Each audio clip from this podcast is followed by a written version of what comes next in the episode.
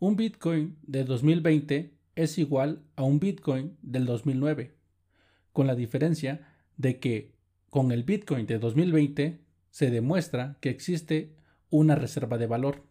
Hola, mi nombre es Alfredo de Confío. Antes de iniciar el podcast, te recuerdo que puedes seguirme en Twitter, así como suscribirte en YouTube y en Twitch, ya que próximamente estaré haciendo streaming para conversar de temas relacionados con Bitcoin. Te dejo los enlaces en la descripción. La inspiración para este podcast viene de la mano de un tweet que leí en Crypto Twitter, donde el usuario arroba MrHodl mencionaba que un Bitcoin en 2020 puede comprar más vacas que un Bitcoin en 2009. Bonita analogía y que se apega a la realidad. Este es un ejemplo de la reserva de valor y de la apreciación que tiene Bitcoin. Para esto tenemos que entender también que Bitcoin no necesariamente sirve para hacer millonarios a sus participantes, más bien funciona para que tú no te vuelvas más pobre cada día. En este caso, Bitcoin es la reserva de valor en su máximo esplendor.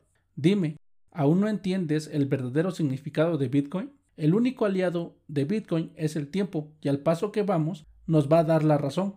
Latinoamérica y los demás países son testigos del castigo de las monedas blandas, y no solo quedarnos con el remedio de decir que la vida se ha puesto cara, cuando en verdad no están viendo el establishment que se ha impuesto aún nos tiene cegados a muchísimas personas. Poco a poco saldremos de la Matrix. Lo único que espero es que no sea demasiado tarde.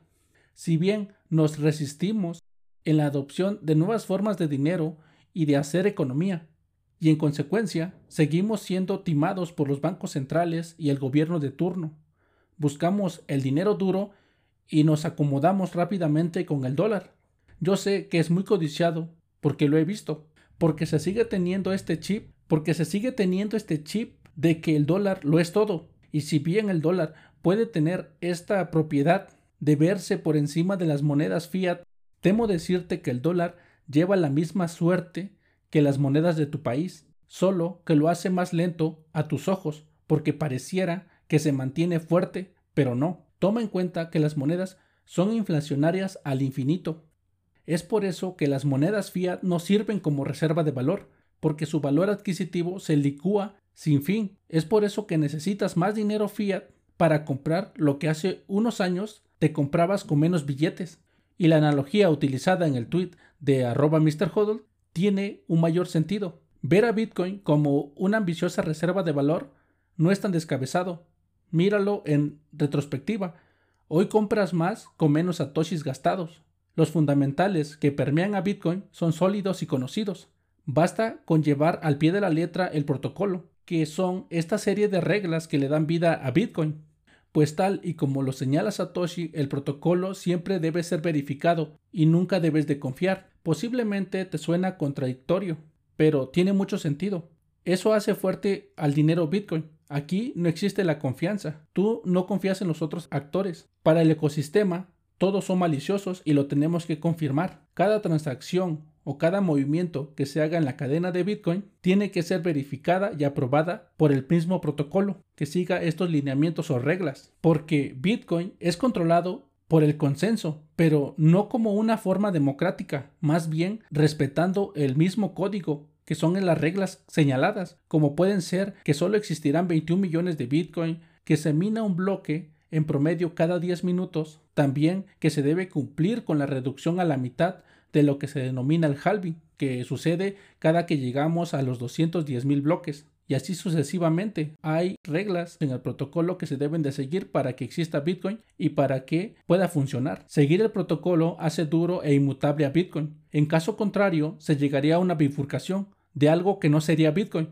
Pero no te preocupes, por eso las reglas están escritas. Ha habido intentos de crear un Bitcoin superior, pero a lo mucho que han llegado es hacer una broma muy literal. Entonces tienes que recordar que un Bitcoin en 2020 es igual a un Bitcoin del 2009, con la diferencia de que el Bitcoin de 2020 demuestra que existe una reserva de valor y que ésta está perdurando. Mientras más tiempo pase, iremos descubriendo el precio de Bitcoin y con ello la capacidad del mismo para imponerse como un estándar en la próxima economía. Gracias por escucharme todos los lunes, miércoles y viernes. Próximamente estaré haciendo streaming, como ya se los había dicho, tanto en YouTube como en Twitch, compartiendo con ustedes reflexiones y temas de interés relacionados con Bitcoin y demás criptomonedas. Si quieres formar parte de la comunidad, por favor comienza por suscribirte en estas dos redes sociales para estar al tanto. Te dejo los enlaces de descripción en el podcast. En caso de que quieras que hable de un tema en específico, puedes escribirme un tweet arroba en criptoconfío. Sin más, que Satoshi te acompañe.